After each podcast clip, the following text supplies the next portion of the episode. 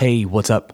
Welcome to a new episode of English with Dane, a podcast designed to improve your English. As always, I'm your host, Dane, and you can find me on Instagram at English with Dane.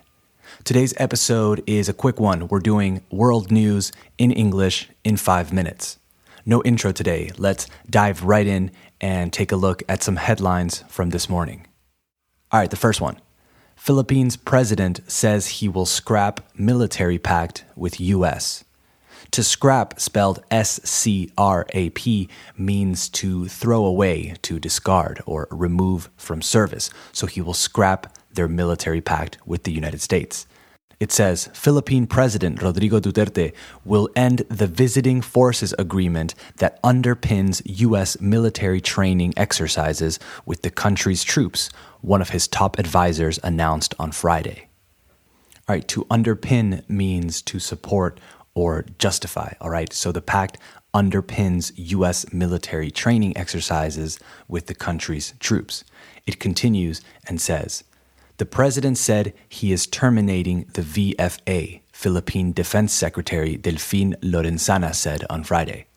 I asked for clarification, and he said he is not changing his decision.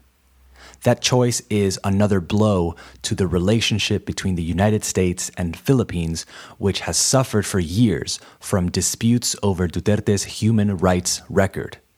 A blow, by the way, is a hit or a strike, right? Un golpe. So it's un duro golpe. Let's continue. It says The belligerent president announced a plan to terminate the deal, which provides legal protection to U.S. troops who visit the island for military drills after the State Department reportedly canceled the visa of a political ally and former police chief who is suspected of involvement in extrajudicial killings. Belligerent means hostile and aggressive. Okay, so they are calling the Philippine president hostile and aggressive. So basically, Trump canceled the visa for one of Duterte's political allies who is suspected of being involved in an extrajudicial killing or killings.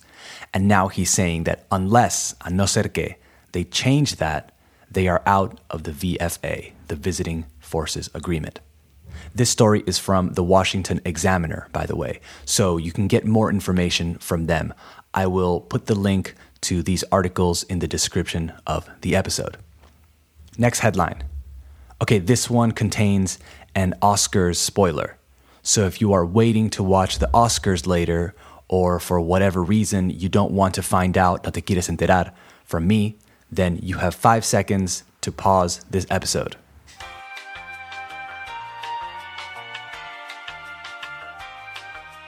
Okay, here goes. The headline is Parasite stuns the Oscars with game changing Best Picture win over 1917. To stun, spelled S T U N, means to shock, to surprise. So Parasite stuns the Oscars with game changing win.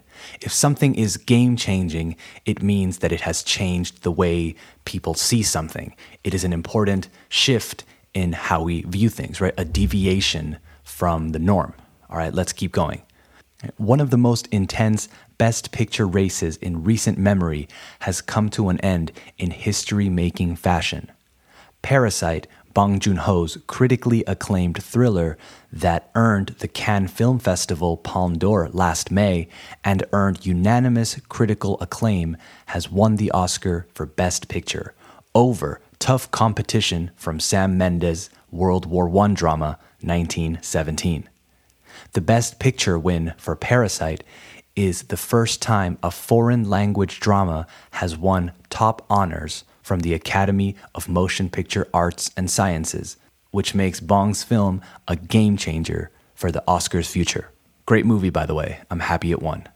All right, that's it for today's episode. From now on, when I have some time before work, I'll do one of these episodes just talking about headlines from around the world. That way, you can learn some new vocabulary, phrasal verbs, etc., while keeping up to date, manteniéndote al tanto, with some current events and headlines from around the world. All right, don't forget to subscribe to the show on Spotify, Apple Podcasts, or wherever you listen, and give it a five star review. It's super helpful.